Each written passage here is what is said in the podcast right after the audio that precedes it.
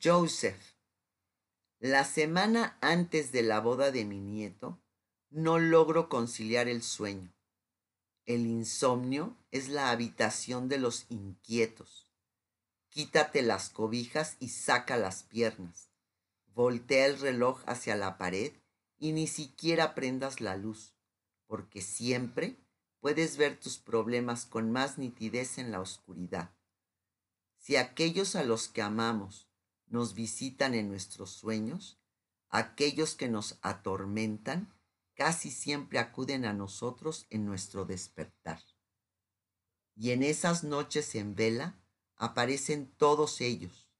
No, no Lenka, pero sí mi padre, mi madre, Perushka.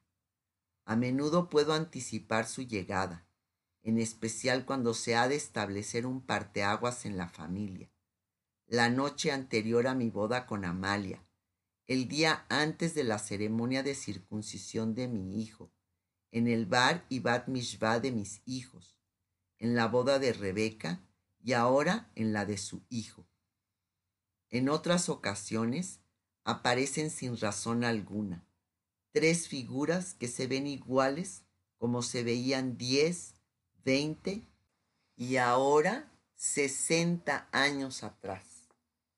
A aquellos que creen que los muertos no los visitan, les digo que tienen cataratas en el alma. Soy un hombre de ciencia, pero creo en los ángeles de la guarda y en el acoso de los fantasmas. Con mis propios ojos he experimentado el milagro de la vida, la complejidad de la gestación y de todos modos Creo que algo tan perfecto como lo es un bebé no puede crearse sin la asistencia de Dios. Por ende, cuando los muertos vienen a visitarme, no hago ni el intento de cerrar los ojos. Me incorporo en la cama y les doy la bienvenida. Aunque mi habitación permanece en total oscuridad, los veo tan claramente como si estuvieran en mi sala con la luz de la lámpara de pie iluminándolos.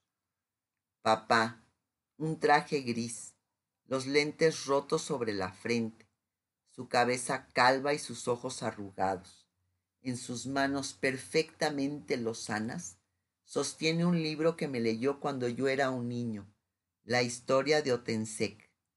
Mamá trae puesto un traje negro con botones dorados Alrededor de su cuello cuelga un largo collar de perlas. En sus manos sostiene una caja de fotografías. Contiene una de mí montado a caballo en Carlo Vivari cuando era un niño y otra de mi bar mitzvah. Siempre me he preguntado si alguna vez colocó una de Lenka y de mí después de nuestra boda con las demás fotos de la familia que contenía esa caja. Verushka, envuelta en tafeta color escarlata, sus ojos oscuros y relucientes. Siempre lleva con ella algo que no puedo discernir del todo. Hay marcas sobre un papel, pero no puedo determinar si es algo que está escrito o imágenes trazadas en un cuaderno. Hay mañanas en las que estoy convencido de que es un carnet de baile con unos cuantos nombres escritos en él. En otras ocasiones me digo que es un pequeño cuaderno de dibujo con un bosquejo para alguna de sus pinturas. En todas las ocasiones en que me visita, veo su rostro libre de arrugas y quiero tomarla de la mano y platicar con ella. Verushka, mi hermana, bailando, y riéndose por los pasillos de nuestro departamento, atestado de libros, con el dobladillo de su falda por encima de sus rodillas. Muchas noches de insomnio me pregunté si no debía llamarlos por sus nombres, pero siempre temí que los niños pudieran escucharme o que incluso Amalia, con todo y lo compasiva que era, se preocupara de que yo hubiera perdido finalmente la razón. Pero no importaba, no era necesario que les hablara. porque eso es la esencia de las apariciones de estos espectros. Casi nunca se comunican a través de las palabras. Cada vez que me visitaba mi familia, sabía que volvería a venir. La única excepción fue cuando aparecieron dos noches antes de la boda de Jason. Tuve la clara sensación de que era la última ocasión en que vendrían. Intuí que era su visita final porque al aparecer todos estaban sonriendo. Incluso los ojos de mi hermanita tempestuosa brillaban de alegría.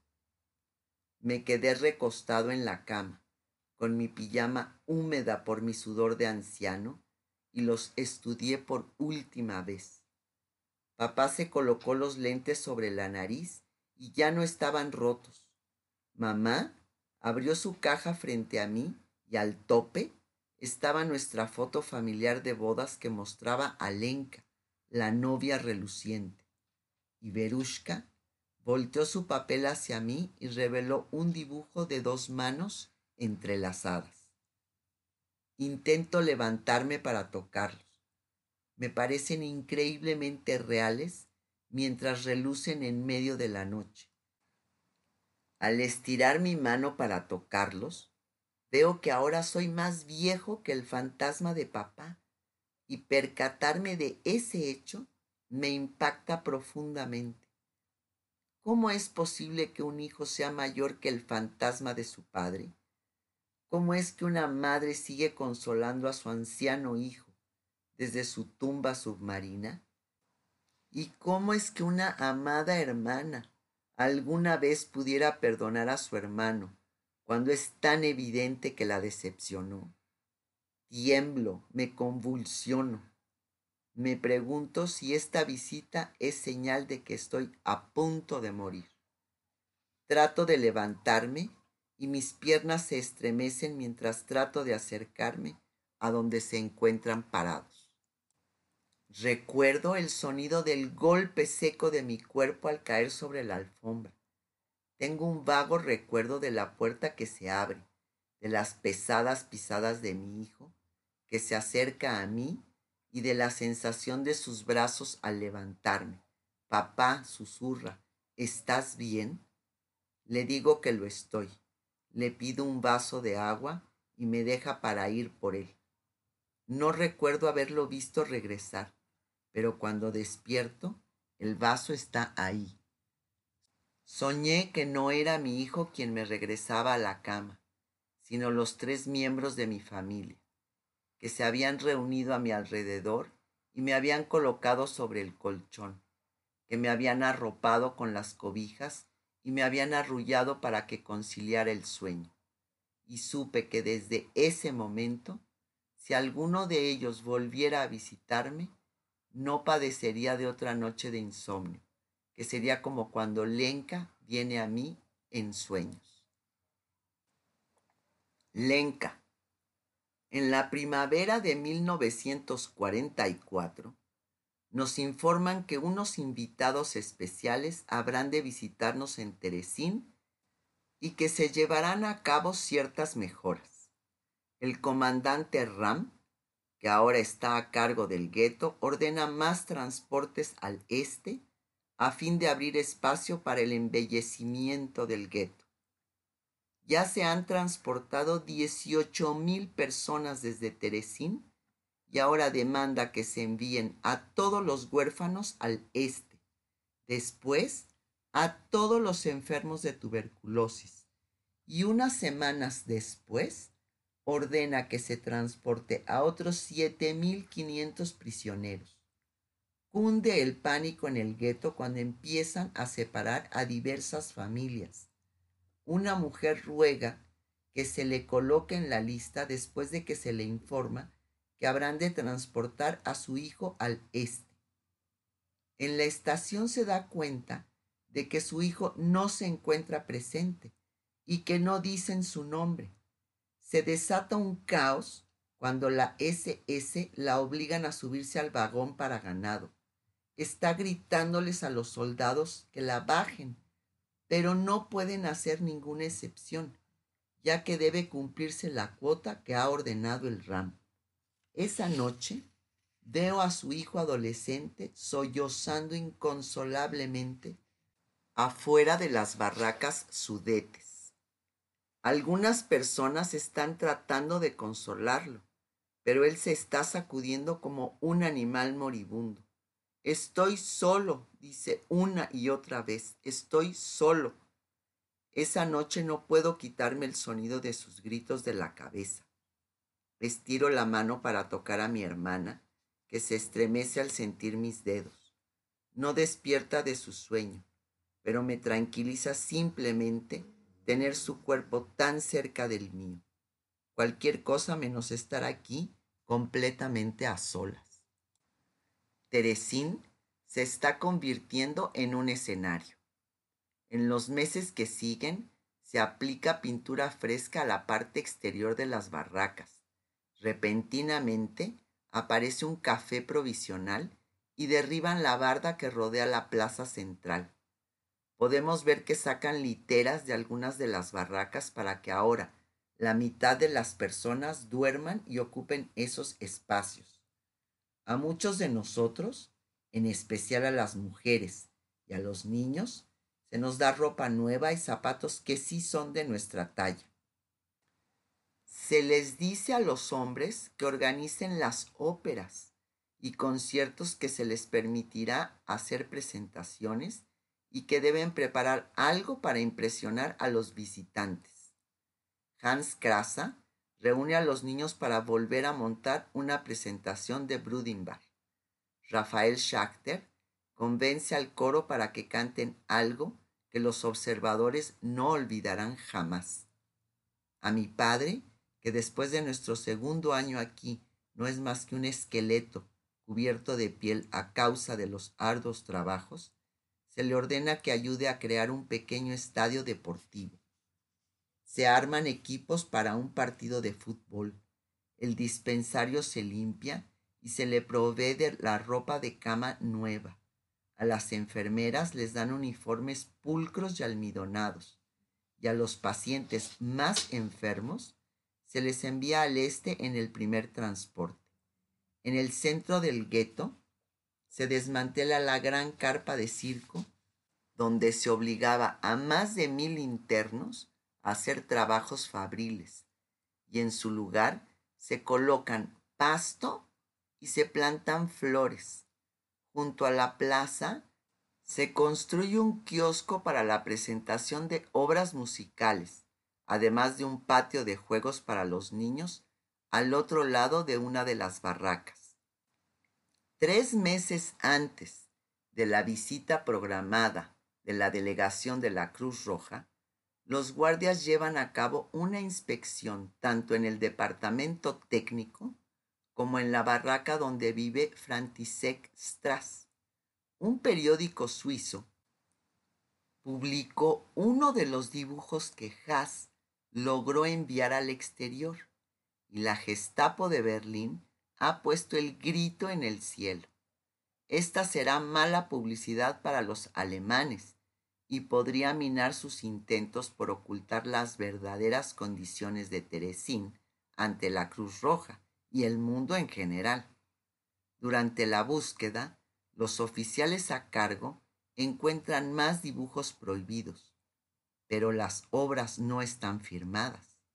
La gran mayoría de los dibujos de Frita ya están enterrados dentro del cilindro que Girí construyó para él. Otto escondió su propio trabajo dentro de una de las paredes de la barraca de Hanover y los dibujos de Haas están ocultos en su habitación en el ático de la barraca de Magdeburgo. Por fortuna, mi dibujo también está enterrado.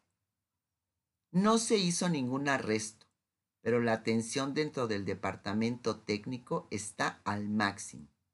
Cada vez que acudo a trabajar puedo percibir el temor. Sigan trabajando, nos dice Frita, mientras nos sentamos frente a nuestras mesas de dibujo. No debemos retrasarnos. El 23 de junio de 1944, Arriba la delegación de la Cruz Roja acompañada por miembros del ministerio danés. También vienen con ellos oficiales de alto rango de Berlín. El comandante Ram ha montado una escena de calidad cinematográfica para su llegada y de hecho la totalidad de la visita se filma para transmitirse al mundo entero. El documental se titula El Führer regala a los judíos una ciudad. A medida que los hombres descienden de sus vehículos militares, las chicas más bellas de Teresín les dan la bienvenida. Sostienen rastrillos en sus manos y sus bellas figuras están envueltas en mandiles limpios. Cantan mientras los hombres ingresan por las rejas de la ciudad. La orquesta de Teresín toca música de Mozart. Hay verduras frescas a la vista en una tienda. Panaderos con las manos en guantes blancos colocan hogazas de pan recién hechas en los estantes. Hay una tienda de ropa donde podemos readquirir los pantalones o vestidos que nos confiscaron. Hay un café verdadero en nuestro café judío. Repentinamente, nuestros niños tienen una escuela real comida más que suficiente y atención médica adecuada. Se nos ordena que aplaudamos cuando uno de los equipos de fútbol meta un gol. Se nos sirven platos colmados de comida, salsa y pan recién hecho, todo ello servido en mesa con manteles y cubiertos limpios. Mientras la delegación de la Cruz Roja camina por el campo, un equipo de filmación alemán documenta la visita. Hacemos reverencias con nuestra ropa y zapatos nuevos, nuestras caras limpias y nuestro cabello arreglado, ya que se nos da acceso a regaderas y nos dan peines y cepillos. Dormimos en barracas con la mitad de la población normal de personas. La otra mitad ya va de camino al este se nos permite cantar y bailar. Los hombres hacen una fila en la oficina postal para recibir paquetes falsos que están vacíos. Los niños hacen su presentación de Brudimbar y los miembros de la Cruz Roja aplauden con entusiasmada aprobación, sin comprender las implicaciones políticas de la producción.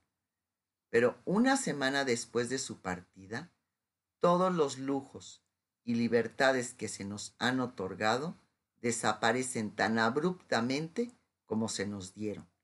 Al cabo de 24 horas, se vuelven a colocar las literas adicionales en las barracas.